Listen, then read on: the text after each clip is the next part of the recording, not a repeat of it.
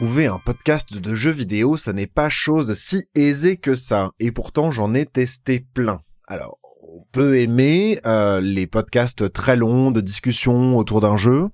Euh, c'est mon cas et en même temps pas trop mon cas. En tout cas, c'est difficile de trouver pour moi ceux dont je me sens proche et je suivais déjà une chaîne YouTube qui s'appelle Game Next Door et j'ai vu qu'une partie de l'équipe de Game Next Door faisait un podcast qui s'appelait Fin du Game.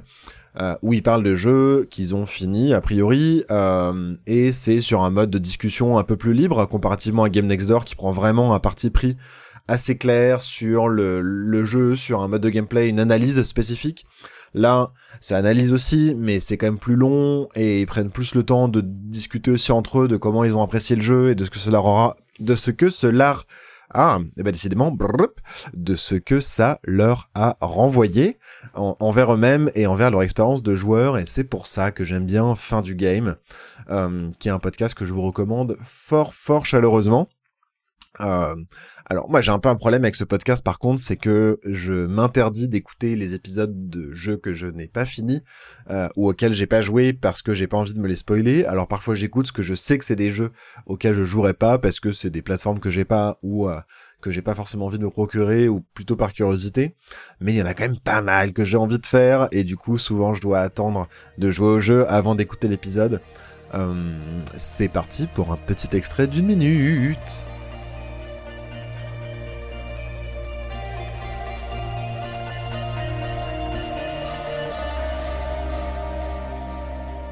Alors, Thomas Was c'est sorti en octobre 2010 en version Flash d'abord, et oui, c'était d'abord un jeu Flash. On élargit de plus en plus hein, le champ d'exploration de fin du game, hein, bientôt les jeux mobiles. Euh, on verra pour cette saison. Non, non, peut-être pas.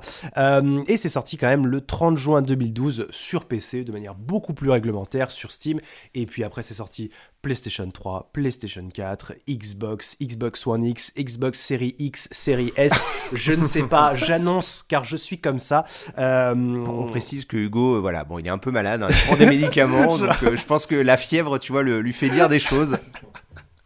Euh, c'est euh, le premier jeu de Mike Bithell et non pas Mike Bithell, même si c'est beaucoup plus, bah, c'est beaucoup, plus, drôle. Ça fait bah buzz de, de shmup un peu. Voilà, bah Bithell, c'est vrai que c'est limite ça fait même un nom de jeu. Tu sais, ça fait nom prédestiné pour un créateur de jeux vidéo. Hein. Moi, j'ai toujours dit Bithell, donc euh, mais voilà, la première fois que tu l'entends en vrai Bithell, c'est là.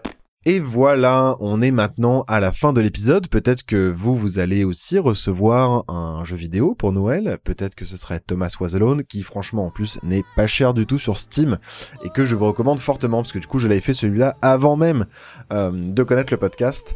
Euh, quoi qu'il en soit, je vous laisse découvrir tout ça et je vous dis à demain pour une nouvelle recommandation de Noël.